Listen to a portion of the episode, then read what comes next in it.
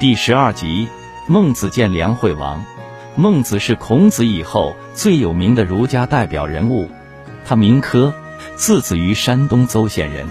孟子三岁的时候，父亲就去世了。他的母亲常氏是历史上第一位伟大的贤母。最早，孟子家住在坟墓旁边，孟子和邻居小孩天天哭哭啼啼学埋死人的游戏。孟母觉得这样不好。便把家迁到市场附近，哪知孟子又逗学着商人顾客讨价还价，斤斤计较的样子，孟母认为也不妥，再一次搬家，最后搬到学校附近。孟子果然也学着同学们读书朗诵诗歌，而且举止彬彬有礼。孟母于是高兴地安居下来。这就是孟母三迁的故事。孟子模仿力强，好奇又好学。曾拜在子思的门下求学，他对孔子最为仰慕，也是最能发扬孔子思想的人。由于孟子学问好，口才更好，所以名声很大。他和孔子一样，终生在求官做，然而并非求取功名利禄，而是求取施展抱负的机会，实行仁政，为天下百姓造福。当时梁惠王及魏惠王用厚重的奖赏征召天下的贤士，并且保证采纳他们的建议。孟子便率领一批学生到魏国的首都去。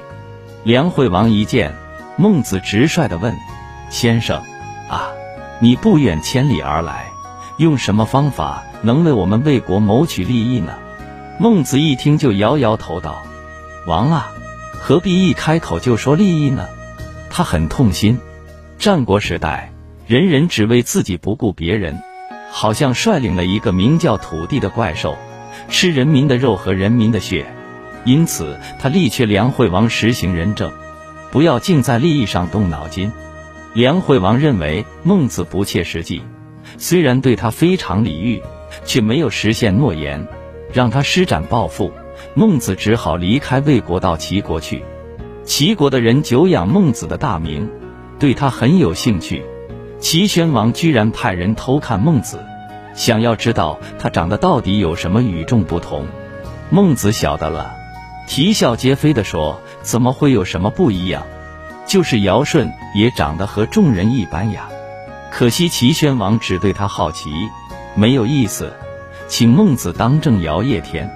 齐宣王在朝廷上。看到一只正要用作祭祀的牛，缩着头流着泪，全身发抖。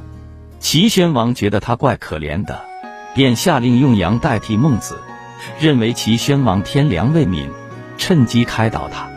其实羊还不是挺可怜吗？并且以此为例，希望齐宣王怜悯天下百姓，多替百姓做些事。然而齐宣王却听不进去。不论孔子或孟子，都有一股明明知道做不成功，但因为这件事是正确的，便努力去做的傻劲儿。孟子虽然一心想谋发展，但要他用卑鄙的手段去骗个一官半职，他是绝不肯的。所以孟子一生未曾做过高官。《孟子》这本书的内容共分为七篇，篇名是梁惠王公孙朝滕文公离娄万章告子尽心。这七篇的片名很奇怪，其实并没有什么意思，只是把每一篇的第一句拿来做片名而已。例如《孟子》的第一篇的第一句是孟子见梁惠王，于是便把梁惠王当作第一篇的片名。其他每篇都是如此，在每一篇中又分为许多章。例如《梁惠王篇》有二十三章，《公孙朝篇》也有二十三章。章就是段，每一章叙述一件事。南宋有一个很有学问的人，名叫朱熹，他把《孟子》《论语》《大学》中庸合称为四书。明清的考试都以考四书为主，所以《孟子》便成为人必读的书了。《孟子》这本书是记载孟子对于人性、政治、教育、行为标准的看法。书中最重要的思想是性善。在战国时代。有个名叫荀况的人，主张性恶，必须用后天的教育来匡正。孟子曾经举过一个小例子，用来证明人性本善。